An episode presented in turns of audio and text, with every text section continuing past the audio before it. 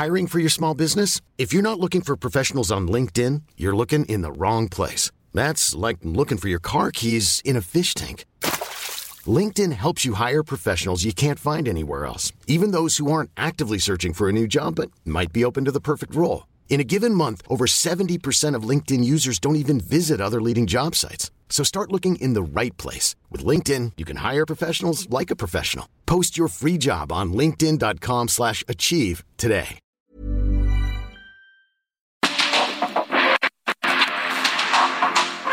Mundo actual no se entendería sin la economía, las finanzas y los negocios. Acompaña a Mario Maldonado, el columnista de negocios más joven y objetivo del periodismo financiero en su programa. Bitácora de negocios.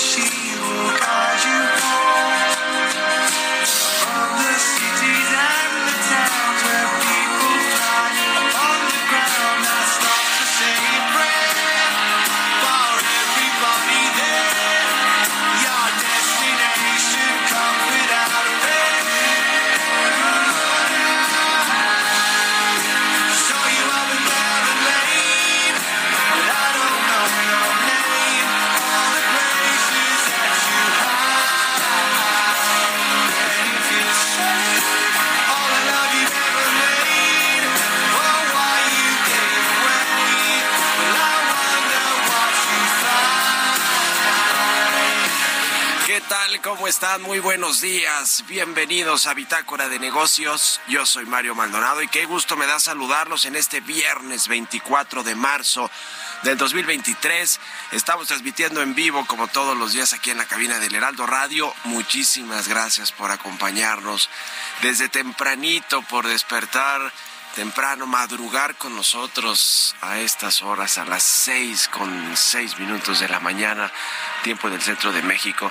Muchísimas gracias a quienes nos escuchan aquí en la capital del país, en el Valle de México, por la 98.5 de FM, a quienes nos siguen también en, eh, en el interior del país, en el resto de la República Mexicana, a través de las estaciones hermanas del Heraldo Radio, y a quienes escuchan también la radio por internet, las aplicaciones de radio por internet y escuchan el Heraldo Radio o escuchen el podcast a cualquier hora del día. A todos, muchísimas, muchísimas gracias.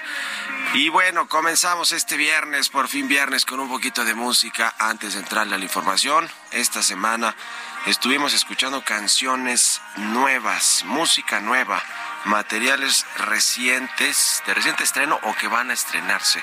Y esta que escuchamos de fondo es de Noel Gallagher, se llama Easy Now la canción. Este mm, es un cantante británico, ex eh, cantante de la banda Oasis, eh, Noel Gallagher, que adelanta lo que será su nuevo disco Council Sky, Skies es el título de su disco que se va a lanzar en junio de este año y fue grabado en el propio estudio de Noel en Londres. Este ex cantante de Oasis, una banda, pues la verdad es que muy representativa de los noventas, ¿no?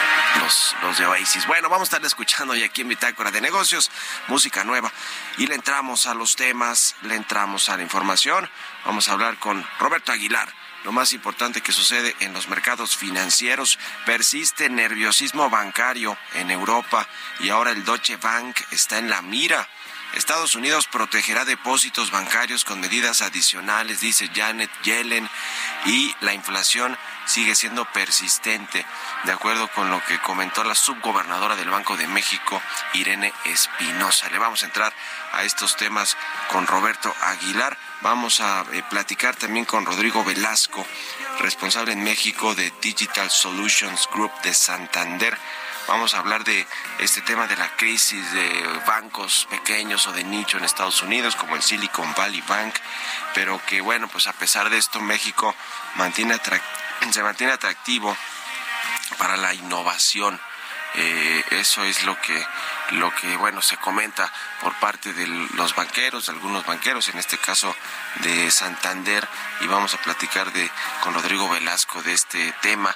Y bueno, pues a propósito de lo que sucede con los bancos también, eh, pues esta venta de Banamex, de la cual nos habló mucho, por cierto, en la convención bancaria eh, de Mérida, Yucatán de este año, no se tocó demasiado este tema porque pues la respuesta de, de Citi siempre es la misma, ¿no? Estamos en el proceso, eh, no hemos, no podemos revelar más información hasta que no se cierre esta compra, si se la va a quedar o no la unidad de negocio, la banca de retail, Germán Arrea y su grupo México, si Daniel Becker que ahora ya no es presidente de la Asociación de Bancos y que sí es presidente de su banco MIFEL, pues sigue en la puja por estos activos. En fin, no hay todavía mucha luz, es la, es la realidad de esta, de esta operación.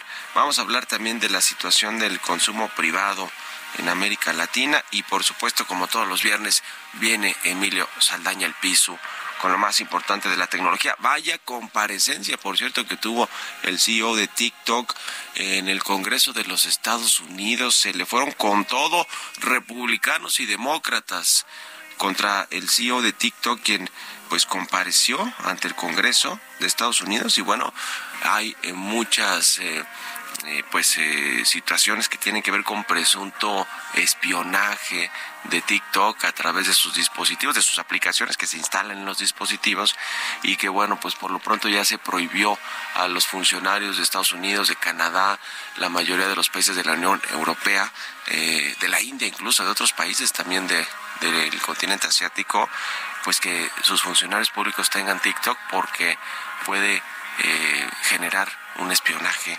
Y bueno, pues vaya que se puso buena, muy eh, subida de tono a veces estos reclamos que hicieron legisladores estadounidenses al CEO de TikTok. Y bueno, vamos a hablar también con Jesús Espinosa, los números y el deporte, las ganancias del béisbol, ahora que la selección mexicano, que el equipo mexicano de béisbol pues trascendió y se quedó en las semifinales eh, y perdió contra, contra Japón, Japón, ¿verdad? Que terminó siendo el campeón, ¿verdad? De, la competencia. Y bueno, vamos a hablar del béisbol y del fútbol mexicano, de muchas cosas más, así que quédense con nosotros aquí en Bitácora de Negocios. En este viernes 24 de marzo vamos al resumen de las noticias más importantes para comenzar este día con Jesús Espinosa.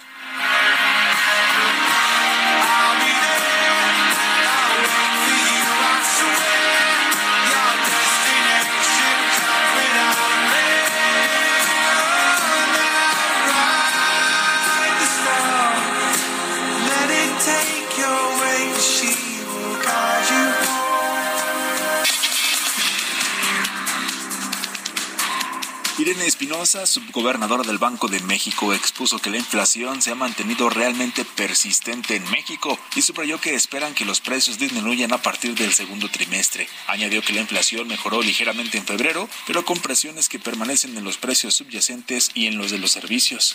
BBVA México subió a 1.4% desde 0.6 su pronóstico de crecimiento para la economía mexicana en este año, debido al buen desempeño que se espera principalmente en el consumo. Para 2021 espera un crecimiento del PIB de 2.2%. El presidente Andrés Manuel López Obrador señaló que el programa de regularización de autos chocolate se extenderá tres meses más en 14 estados del país, luego de un rezago generalizado. La fecha límite para iniciar el proceso de regularización se tenía prevista para el próximo 31 de marzo. Esto se hace porque nos ayuda en el tema de la seguridad, el tener el registro. Hay delitos que se cometen en estos vehículos y eh, no podemos identificar a sus auténticos dueños porque no están registrados. Al mismo tiempo, ayuda mucho a la gente porque son vehículos que se pueden comprar a bajo precio en sus redes sociales, el presidente López Obrador compartió una fotografía donde aparece en su intervención en el encuentro Padres e Hijos Empresarios y una más en la que se observa platicando con Larry Fink, presidente y director de BlackRock, el Ejecutivo Federal expuso un aumento de 25% del cuarto trimestre del 2020 al mismo periodo del año pasado de la inversión extranjera que tiene la República Mexicana. La secretaria del Trabajo y Previsión Social, Luisa María Alcalde, indicó que el mecanismo de respuesta rápida del Tratado de Libre Comercio entre México, Estados Unidos y Canadá no debe ser motivo de temor entre los empresarios del país, ya que dijo, basta con respetar los derechos de organización de los trabajadores para evitar cualquier sanción. Este jueves, Petróleo Mexicanos ingresó el plan de desarrollo del primer descubrimiento de un privado en el país, el campo Sama, ubicado en aguas someras, del cual la Comisión Nacional de Hidrocarburos tomará la decisión para su aprobación formal para el arranque de actividades en las próximas semanas. El Banco Nacional de Suiza subió su tasa de interés este jueves e insistió en que la compra orquestada por el gobierno del cuestionado Credit Suisse por parte del banco rival UBS había puesto fin a la inestabilidad financiera.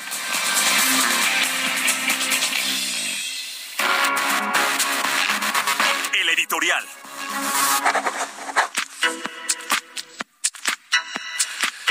Y bueno, el sector aéreo mexicano que sigue con sus vicisitudes o con la crisis que enfrentan las aerolíneas por eh, pues eh, el asunto del COVID-19 que las dejó algunas muy disminuidas en sus eh, operaciones, en sus finanzas, en sus balances en general. Y pues a esto se suma todo lo que ha sido la política aeronáutica, si es que hay algo que se llame política dentro del sector aeronáutico, pero más bien estos embates desde el gobierno para eh, pues disminuir también a las aerolíneas para que bajen sus tarifas eh, por ejemplo todo este asunto del, supuesto cabotaje las reformas a la ley de aviación civil a la ley de aeropuertos la entrada del ejército mexicano a competir no solo con la operación y el control de aeropuertos eh, importantes como el que se está haciendo allá en Tulum, eh, pero también la aerolínea del ejército que va a tomar el nombre de Mexicana y que supuestamente se va a lanzar en diciembre y que podría, como lo habíamos dicho aquí, como nos lo reveló el secretario, el subsecretario de Transporte, Rogelio Jiménez Pons, que va a competir no solo en las rutas donde no hay tanta competencia porque no tienen mucha rentabilidad, sino en las rutas importantes, ¿eh? las rutas que tiene Aeroméxico, Volaris, Viva Aerobús, estas eh, empresas que son las principales en México, son las que quedan más bien para decirlo claro, y que bueno, pues eh, eh, eh hay, hay, por ahí una nota del, de una propuesta del Partido del Trabajo en la que pues dice que la aerolínea de la Secretaría de la Defensa, la aerolínea del Ejército, puede absorber rutas que actualmente opera Aeroméxico. Así que, bueno, por cierto, hablando de Aeroméxico, vaya que ha habido problemas con esta aerolínea también recientemente. Primero porque se peleó con los pilotos y los pilotos le hicieron evasión a algunos de los vuelos, operaciones, generaron pues eh, muchos problemas, sobre todo para los pasajeros, para los usuarios, muchas incomodidades. Eh, por ejemplo, el jueves de la semana pasada en un vuelo a Monterrey, los pasajeros de esta aerolínea de Aeroméxico tuvieron que esperar más de cinco horas la aerolínea eh, a, que llegara el avión, la aeronave. Y bueno, pues eh, también ahora que, que fue la convención bancaria, muchos de los invitados o asistentes a la convención tuvieron complicaciones en los vuelos hacia México de regreso de Mérida eh, cambiaron de aeronaves, se retrasaron, en fin, eh, la papelería de la aerolínea tuvo que hacerse a mano, en fin, muchos problemas con Aeroméxico de por sí, una aerolínea mucho más pequeña de lo que era antes, con problemas financieros, pero también operativos y además con los sindicatos, como el caso de los pilotos. Y en fin, si le van, si le van a poner la competencia de la aerolínea del ejército, si de pronto si le dan luz verde a algo que tenga que ver con la apertura de los cielos, con el famoso cabotaje, pues quién sabe qué va a suceder con esta aerolínea. ¿eh? La verdad es que se ve complicadísimo el panorama para Aeroméxico, que llegó a ser pues una aerolínea grandota, una aerolínea muy internacional y con muchas operaciones también a nivel doméstico con su subsidiaria Conecta. Bueno, así el caso de el sector aéreo mexicano. ¿Ustedes qué opinan? Escríbanme en Twitter, arroba Mario Mal y en la cuenta arroba Heraldo de México. Economía y mercados. Roberto Aguilar ya está aquí en la cabina del Heraldo Radio. Mi querido Robert, ¿cómo te va? Buenos días. ¿Cómo estás, Mario? Me da mucho gusto saludarte a ti y a todos nuestros amigos. Fíjate que ya se dio a conocer un dato por parte del INEGI, el IGAE la actividad económica en México en el mes de enero subió 0.6% cuando lo medimos respecto a diciembre del año pasado. Si lo medimos con respecto al mismo periodo, pero el año anterior, hay un crecimiento de 4.4%. Pero bueno, pues sí, efectivamente la economía subió, pero no a un ritmo bastante modesto para el primer año y ahí pues se ve justamente la consecuencia de la famosa cuesta de enero. También te comento que las acciones bancarias caían con fuerza en Europa y los pesos pesados, Deutsche Bank y UBS, se veían lastrados por las preocupaciones de que los peores problemas del sector desde la crisis financiera del 2008 aún no se hayan contenido, Mario. Deutsche Bank, por ejemplo, caía por tercer día consecutivo, hoy perdía más de 14% tras un fuerte aumento del costo para asegurar sus bonos frente al riesgo de impago.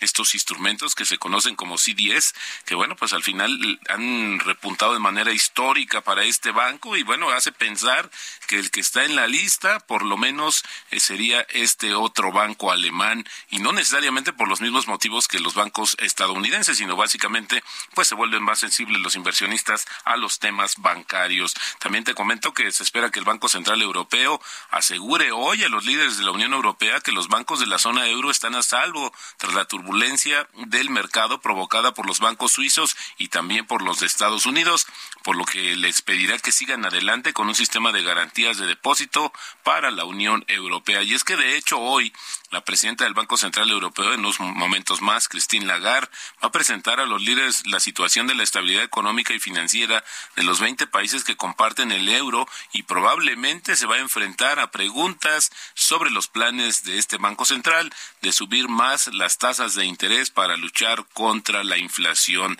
También te comento que la secretaria del Tesoro estadounidense, Janet Yellen, trató de tranquilizar ayer a los inversionistas, asegurando que los depósitos bancarios estadounidenses están a salvo y prometió que las autoridades cuentan con más recursos para hacer frente a cualquier crisis, pese a que las acciones bancarias reanudaron su caída. Por ahí hay una eh, propuesta, Mario, que estuvo circulando que justamente este eh, seguro de depósito que hoy cubre 250 mil dólares se suba temporalmente, se amplíe primero para más bancos y se suba temporalmente por un periodo de dos años. Pero fíjate que es interesante porque, eh, de acuerdo con un reporte de JP Morgan, los bancos estadounidenses más vulnerables probablemente han perdido un total de un billón de dólares en depósitos. Esto desde el año pasado, pero la mitad de salidas se produjo justamente en marzo tras la quiebra del Silicon Valley Bank. Así es que estos se han trasladado a otros bancos. Lo platicamos en algún momento, Mario, que los grandes bancos estadounidenses pues no se daban abasto para ir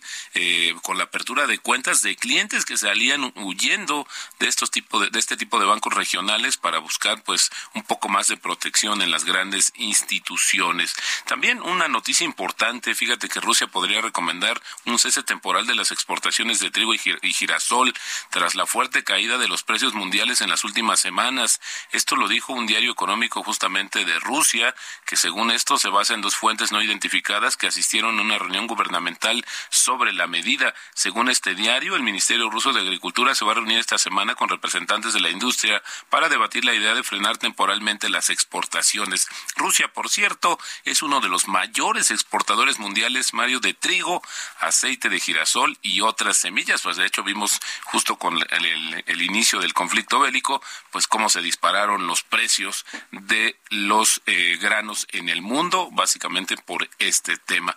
Bueno, ya se comentaba un poco en el resumen sobre esta intervención que ayer tuvo la subsecretaria, perdón, la subgobernadora del Banco de México, Irene anda en un evento allá en, en Londres sobre el tema climático y bueno, pues sí, interesante que insisten que realmente persistente es la inflación en México, que sin duda son buenos los datos que hemos visto, pero que todavía hay factores que podrían pues generar mayores presiones justamente para la inflación, sobre todo por la subyacente que está mucho más sujeta a los ciclos económicos. Y, ayer, fíjate, también allá en Brasil se cuecen habas. Y es que ayer el presidente brasileño Luis Ignacio Lula da Silva volvió a criticar al Banco Central, afirmando que la entidad debería afrontar las consecuencias por las altas tasas de interés. Y es que el miércoles el Banco Central de Brasil mantuvo la tasa Selic en el 13.75% por quinta vez consecutiva, destacando las crecientes expectativas de inflación, sin dar indicios de una posible relajación monetaria en el futuro.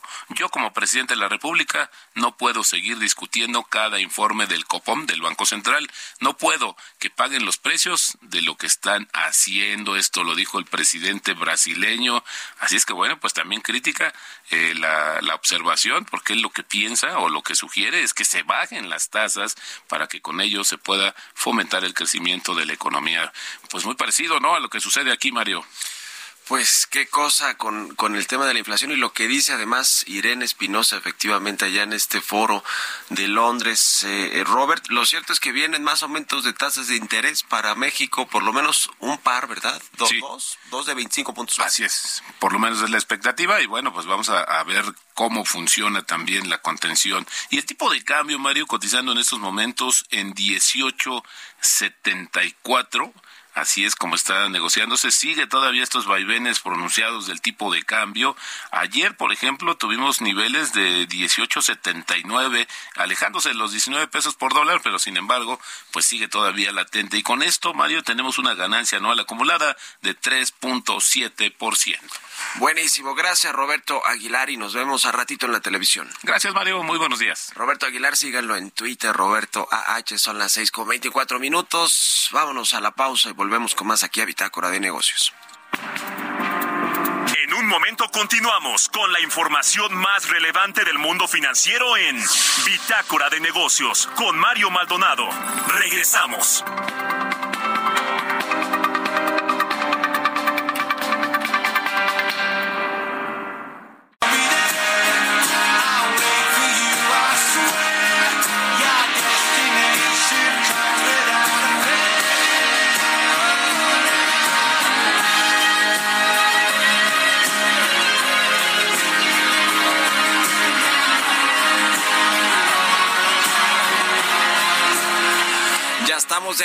Aquí en Bitácora de Negocios. Son las 6 de la mañana con 31 minutos, tiempo del centro de México.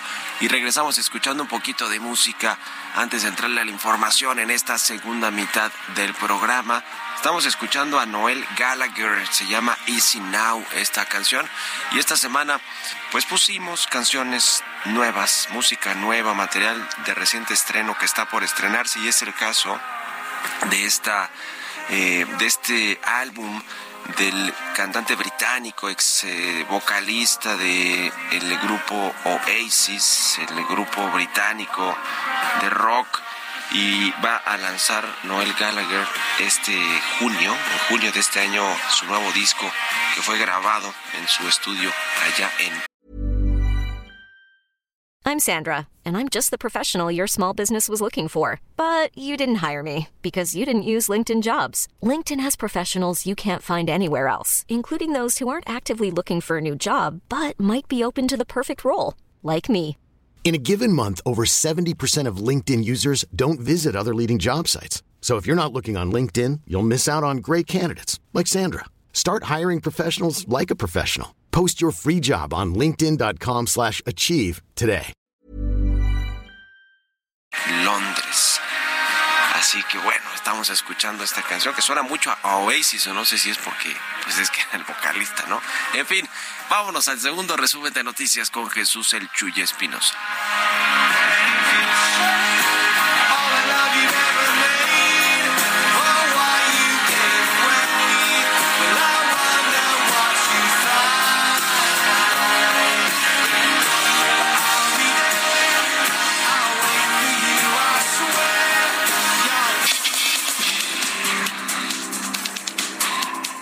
El Comité de Finanzas del Senado de Estados Unidos presionó a Catherine Tai, embajadora del representante comercial, a anunciar el 7 de abril medidas contenciosas contra México por su política de maíz transgénico.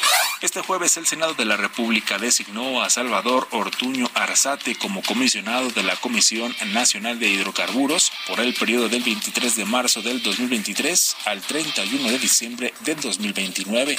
La Secretaría del Bienestar anunció que a partir del 27 de marzo marzo y hasta el 30 de abril, los derechohabientes que reciben el apoyo de personas adultas mayores a través de Bancomer tendrán que realizar el cambio a la tarjeta del Banco Bienestar para seguir recibiendo este derecho. Luis Landeros, presidente de la Asociación de Distribuidores de Gas, señaló que el huachigas provocó que la industria formal del gas LP en México sufriera pérdidas por 13.200 millones de pesos durante 2022.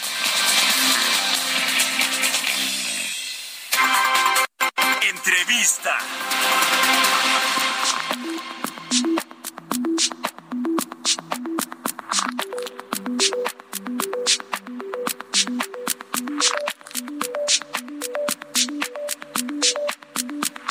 Y bien, ya le decía, vamos a platicar con Rodrigo Velasco, él es responsable en México de Digital Solutions Group de Santander, a quien me da gusto saludar. ¿Cómo estás, Rodrigo? Muy buenos días.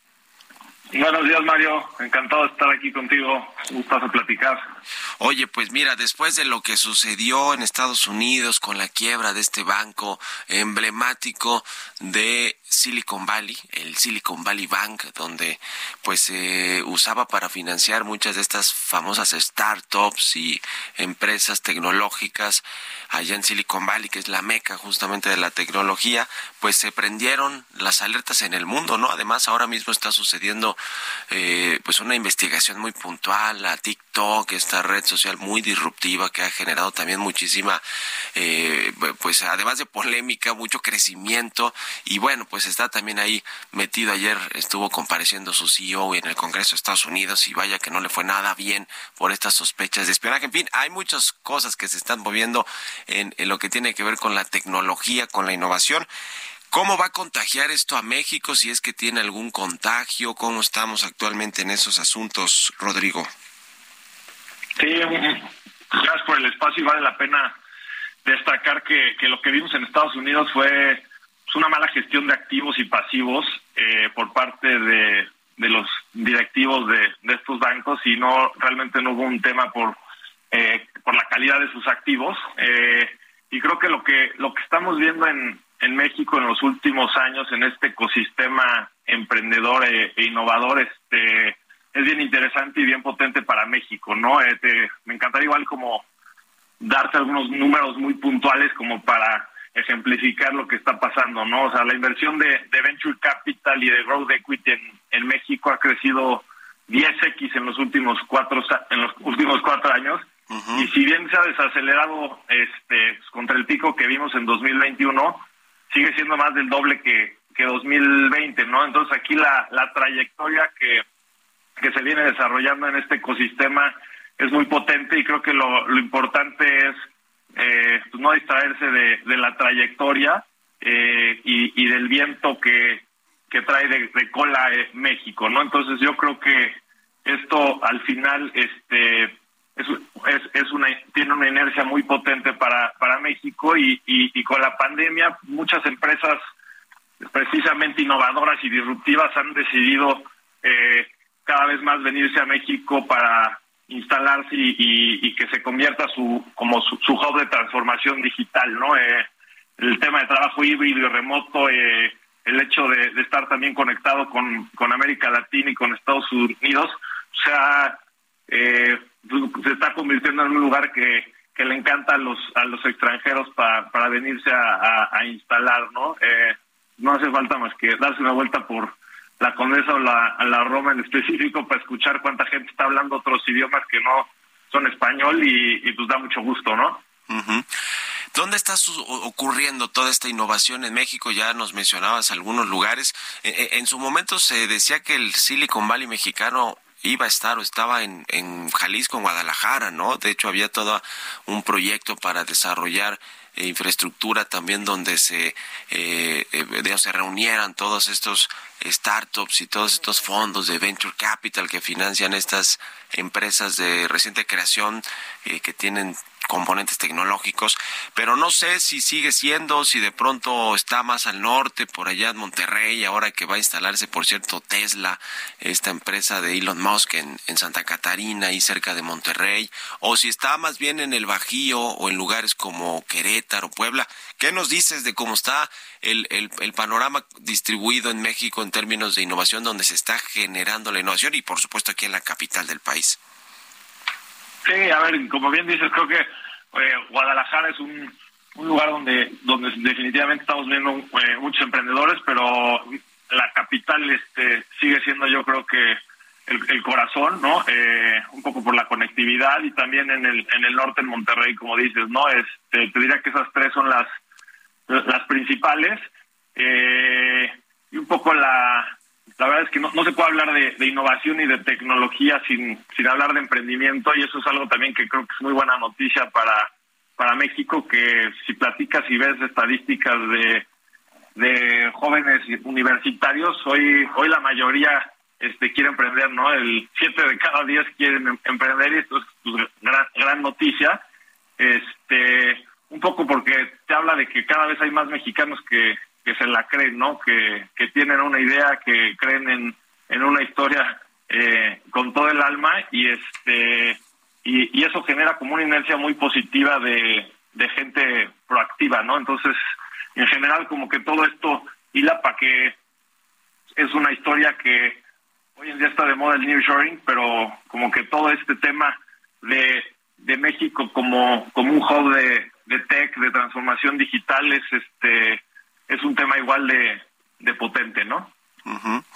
Ahora, eh, el asunto es también el financiamiento, ¿no? Ustedes allí en, en esta unidad de Santander en México de Digital Solutions Group, pues se encargan también de revisar precisamente la inversión de, en tecnológica, la inversión que está llegando al país o cómo se puede eh, cómo se pueden financiar proyectos precisamente como estos, no proyectos de innovación, de tecnología, em, que hay que hay muchos y hay muchas startups mexicanas, no solo las empresas fintech que son pues de pronto las que han eh, generado más interés de inversionistas extranjeros o de grandes fondos de inversión o de fondos de venture capital que se dedican pues a meterles dinero para que sigan creciendo y expandiéndose, pero pues hay todo un ecosistema de, de, innovación y de startups, de nuevas empresas y de jóvenes, como ya nos decías, que están interesados en ser emprendedores y en lanzar sus propias empresas, pero de pronto eh, donde, donde se topan con pared es precisamente en la búsqueda del financiamiento para lanzar sus proyectos, ¿no? Sus ideas para echarlas a andar.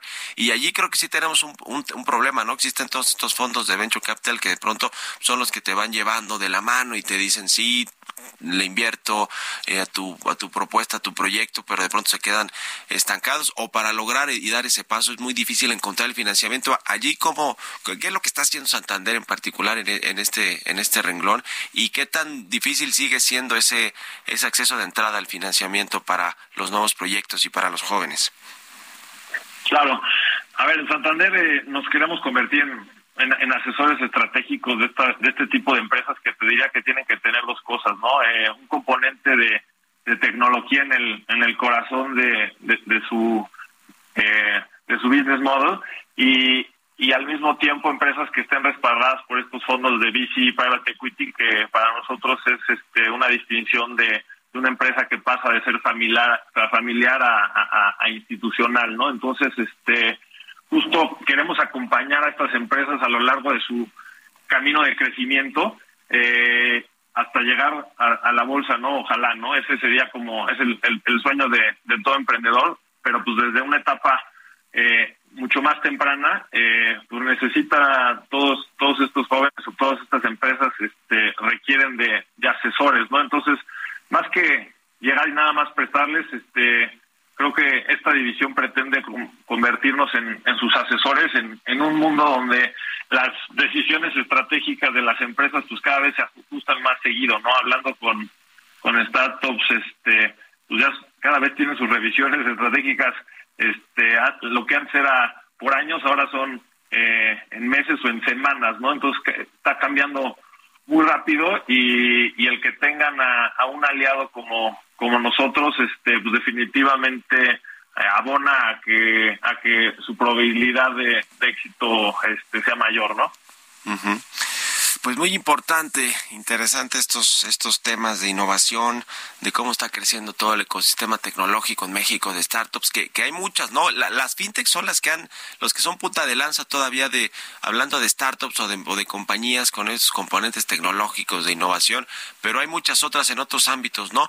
Eh, con, con, respecto a las fintech, ¿qué, ¿qué nos dices? Te pregunto por último, Rodrigo Velasco, sobre este sector que, pues, eh, más o menos ha desarrollado en el país, por lo menos hay una regulación, ¿no? Que le da algo de certidumbre, aunque si uno se sienta a platicar con los que están dentro del mundo de las fintech, pues te cuentan mil problemas que todavía hay en materia regulatoria, pero por lo menos hay un marco jurídico que están normando ya estas empresas. ¿Cómo ves a las empresas fintech en México y, lo que viene en términos de crecimiento y de retos para estas compañías? Sí, a ver, como es de los sectores que que más, o sea, la parte financiera de, la, de los sectores que más ha traído eh, inversión de todo este ecosistema de, de VC, sin embargo, eh, comercio, incluso real estate, eh, la educación, ha sido realmente, te diría que across the board de todos los sectores, no solo específico de fintech, este, cuando hablamos de tecnología muchas veces digo lo ubicamos con con los celulares o con internet o con eso es como lo tradicional, pero pues hay la industria de, tecnología está impactando la, la comida, ¿no? Hay estas empresas nuevas que pretenden revolucionarla y, y, crear carne que no es carne o leche que no es carne, por darte igual un, ejemplo específico, pero sí sí creo que y, y, la verdad es que es mucho más amplio que, que fintech el, el tema de tecnología, lo vemos, creo que hoy en día no hay ninguna empresa que que pueda plantearse una ambición de, de crecer sin, sin tener una estrategia como muy bien definida en, en cómo apalanca la tecnología para, para su modelo de negocio, ¿no? Entonces, este fintech, como como dices, es es un sector bien bien relevante donde eh, estamos trabajando de, cerca con, con empresas ahí. Incluso otra cosa interesante es que toda esta transformación digital de la que estamos hablando no solo viene de startups que, de, por decirlo de alguna manera, nacieron en el garage, sino que las mismas empresas ya establecidas eh, y, que ya son grandes en, diferentes sectores están viviendo esta transformación digital adentro de, sí. Y también en esa parte eh, nosotros en Santander queremos conectar sus empresas de reciente creación con empresas ya desarrolladas o bien establecidas y, funcionar un poco ahí como ese vínculo estratégico para que para que se den eh, sinergias interesantes. Pues muy interesante. Gracias, Rodrigo Velasco, responsable en México de Digital Solutions Group de Santander, por estos minutos y muy buenos días. Muchas gracias por la invitación, Mario. Un gustazo. Hasta luego, que estés muy bien. 6 con 46 minutos, vamos con las historias empresariales. Historias empresariales. Moody's Investor Service dio a conocer a través de un reporte su análisis sobre el estado de consumo de América Latina, especialmente los mercados de Brasil, Chile y México. En marzo nos platica de esto Giovanna Torres. El reporte de Moody's Investor Service destaca que el consumo privado ha sido resiliente en México y Brasil, a pesar de las presiones inflacionarias, débil crecimiento económico y tasas de interés altas. Por otro lado, en Chile, el escenario macroeconómico del país ha debilitado el poder de compra de los consumidores. Ariane Ortiz Bowling, vicepresidente senior Moody's Investor Service, señaló que el consumo privado en México continúa siendo una fuente de fortaleza para la economía mexicana.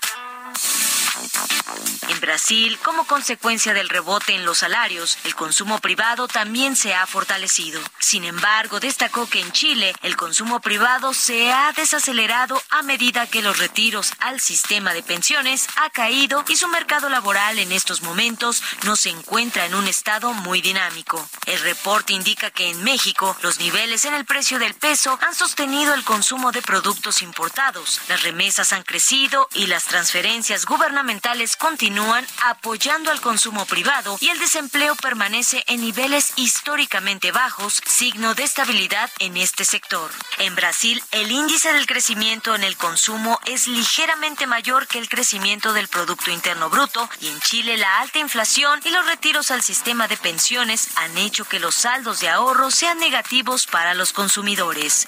Para Bitácora de Negocios, Giovanna Torres.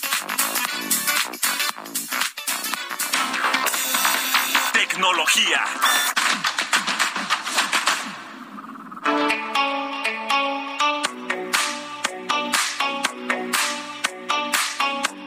Como todos los viernes ya está con nosotros Emilio Saldaña el Piso. Mi querido Piso, ¿cómo te va? Muy buenos días. Querido Mario, muy feliz viernes y feliz viernes a nuestra audiencia. La información en materia de tecnología interesante esta semana. India lleva cuatro días incomunicado. Estamos hablando de cerca de 30 millones de personas en la India que han sido mantenidas sin acceso a Internet por parte de las autoridades indias, esto en el estado de Punjab, y esto les decía ya por cuarto día consecutivo. El cierre de Internet que afecta a todos en el estado del norte de India fue prorrogado por el gobierno de tercera vez hasta el mediodía del martes en virtud de una ley que permite cortar la conexión para prevenir, entre comillas, cualquier incitación a la violencia y cualquier perturbación de la paz y el orden público. La policía de Punjab busca a Amrital Singh, un líder popular dentro del movimiento separatista Kalistán que busca establecer un Estado soberano para los seguidores de la región. Las autoridades han justificado el cierre de Internet como un medio para mantener la ley y el orden y detener la propagación de noticias falsas. Por otro lado, si a usted le caen gordísimas esta cuestión de cancelar las suscripciones y más bien lo que sucede típicamente es que se le olvide, le tengo buenas noticias. ¿eh? La Comisión Federal de Comercio en Estados Unidos propuso disposiciones para que se simplifique el proceso de cancelación a suscripciones y pagos recurrentes.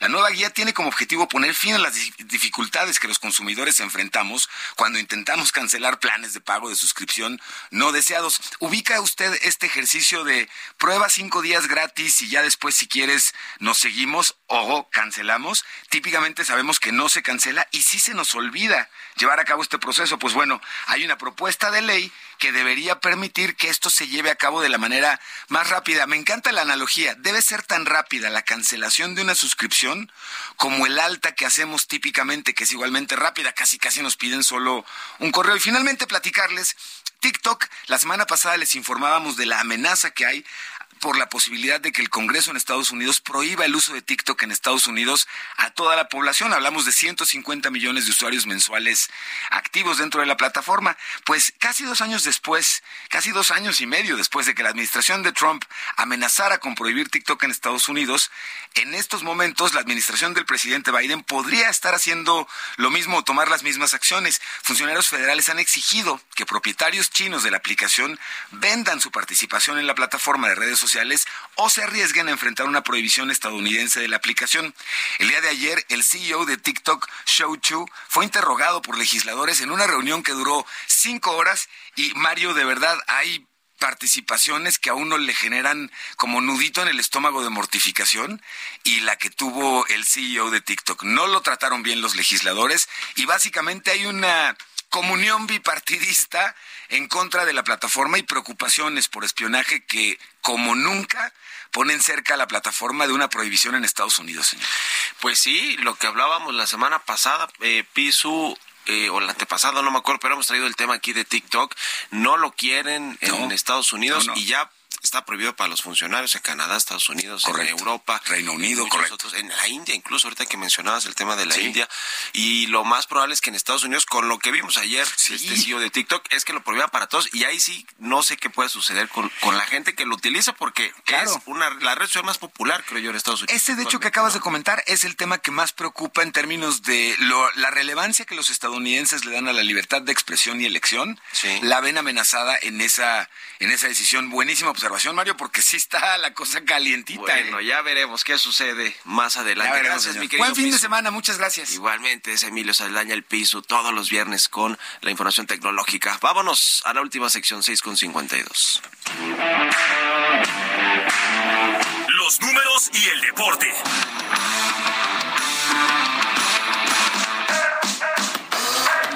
Jesús Espinosa, cuéntanos qué nos traes. Mario, ¿cómo estás? Muy buenos días, estimado Piso, a todo lo de auditorio. Bueno, ayer se dio el debut de Diego Coca con la selección mexicana de fútbol en esta llamada, pues la, liga, ¿no? La Kings League. Y eh, fue el debut de, Coca. Tendrá el próximo partido también aquí en el Estadio Azteca el domingo a las 6 de la tarde frente a Jamaica. Un debut como todos, ¿no? Como, como cuando se estrena un técnico con la selección mexicana. Nuevas alineaciones. y siempre los comentaristas deportivos dicen lo mismo, ¿no? De que una alineación, eh, jugadores que nunca habían estado juntos en la cancha pasa cada que juega la selección mexicana, pero bueno, eh, ese no es el punto, ¿no? Sabemos que no somos una potencia en fútbol y ayer jugó México frente a la potencia de Surinam y para hablar un poquito de los números de las ganancias que se han dado en los últimos meses en la selección eh, mexicana y sobre todo en el pasado mundial que se llevó a cabo ya en Qatar, en Qatar y es que de acuerdo con, eh, con el periodista David Medrano, eh, fíjense que se dieron a conocer los gastos que asumió la Federación Mexicana de Fútbol durante la gestión del exdirector técnico de Gerardo Martino, los cuales ascendieron a más de 300 millones de pesos. Es lo que se, lo que se invierte y no sé qué tanto convenga esta inversión en el fútbol mexicano. Y, por ejemplo, uno de los jugadores que más genera eh, ganancias o ingresos eh, en la selección mexicana es Edson Álvarez, este canterano del América, que actualmente juega en el Ajax de Holanda. Y es que Edson Álvarez es el más valioso de la plantilla actual de la selección mexicana, con 35 millones de euros, seguido por los 28 millones de euros del Chucky Lozano y eh, mientras que Raúl Jiménez con una cotización de 12 millones de euros. Así que se le invierte mucho el fútbol mexicano en la selección, pero los resultados son pocos. Y ya nada más para cerrar, Mario, sí comentar lo del béisbol, la selección mexicana de béisbol que se quedó a tres outs, se quedó a tres outs Sí, de caray. pasar a la, a, la, a la final frente a los Estados Unidos. No fue así, pero bueno, con tan solo, con su pura participación, el equipo mexicano de Benjamín Gil se quedó a tres outs, ya lo decíamos, y acumuló hasta 1.5 millones de dólares como ganancias. Esto eh, de acuerdo a cómo iba avanzando en este torneo. Así que bueno, la buena noticia también es que pudimos ver este, este, este clásico mundial de béisbol por Sí. televisión abierta y ahora las grandes ligas también se van a poder ver por televisión abierta. Y que es viernes no como el también, fútbol ¿no? mexicano, La ¿no? buena noticia, como nos dice Y siempre. que es, y que es viernes. Gracias, Chucho Piso. Gracias a todos. Se quedan con Sergio y Lupita. Muy buen viernes y buen fin de semana. Esto fue Bitácora de Negocios con Mario Maldonado.